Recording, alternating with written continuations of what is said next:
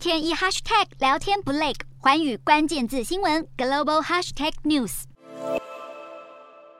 搬出两人热线的往事，乌克兰总统泽伦斯基在四号刊出的香港南华早报中表态，希望自己能跟中国国家主席习近平进行乌俄战事爆发以来的第一次直接对话，以助力结束战争。这也是泽伦斯基首次接受亚洲媒体专访。不过，泽伦斯基还没等到习近平这一位亚洲国家领袖，已经先自告奋勇来帮忙。早从六月开始，印尼总统佐科威就以 G20 轮值主席国之姿积极奔走，要搭建乌俄间沟通的桥梁。他先是到访基辅，向泽伦斯基重申应该要确保乌克兰粮食出口的安全稳定，又表示全力促成双方和平会谈。而印尼也受邀加入了乌克兰的战后重建计划，尽管泽伦斯基没有承诺会参加 G20 峰会。俄罗斯总统普丁表示会优先提供化肥给印尼这个友好国家，重新亮出支票，承诺确保乌俄粮食和化肥的稳定出口，给足了佐科威面子，也让他对印尼国内通膨压力算是给了个交代。印尼国民美食印多面两个月来已经飙涨超过两成，让民众大叹快连泡面都吃不起了。主因就是在乌俄战争爆发前。